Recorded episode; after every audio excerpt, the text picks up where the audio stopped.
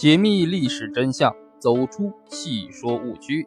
大家好，欢迎收听《正说唐朝二十一帝》，病重与归西。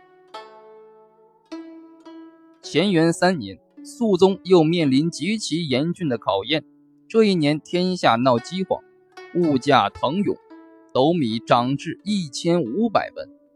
初夏以来，连续两个月的阴雨连绵。使物资更加短缺，以致出现了吃人的惨剧。这给肃宗带来了更大的压力。为此，他在闰四月十九日大赦天下，改元上元。形势的严峻还远不止于此。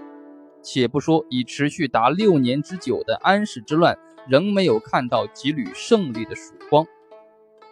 因朝廷举措不当，内地的兵变却已屡屡。发生，特别是上元元年年底，淮西节度副使刘展拥兵作乱，江淮遭劫掠，令肃宗大为伤神。经历了多年内忧外患和动荡不安的生活，青年时代又曾遭受巨大精神刺激，本来身体状况不佳的肃宗，终于在上元二年初春病倒了。皇后张氏为表示忠心。曾刺血写佛经，以祈祷皇上的康复。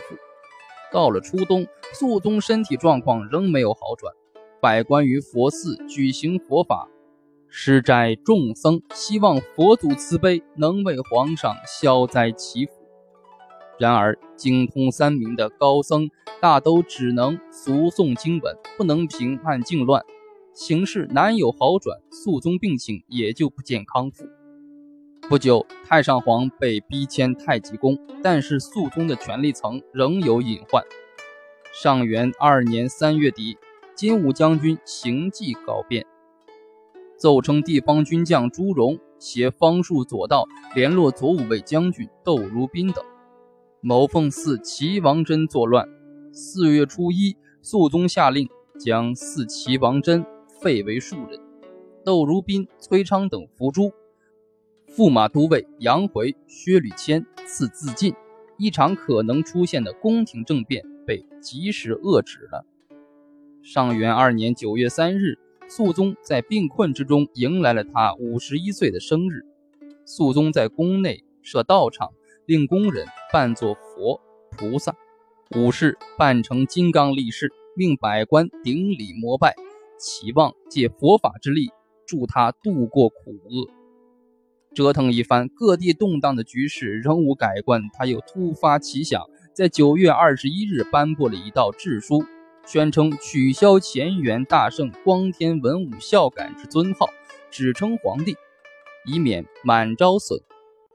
其年号也只称元年，取上元之号，并决定从十一月即建子月为一年岁首。上元二年十一月初一。就成了肃宗所制新纪年的元年岁首。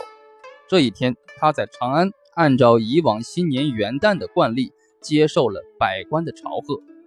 肃宗或许是希望用这一提前过新年的做法，达到除旧布新的目的，实现所希望看到的转机。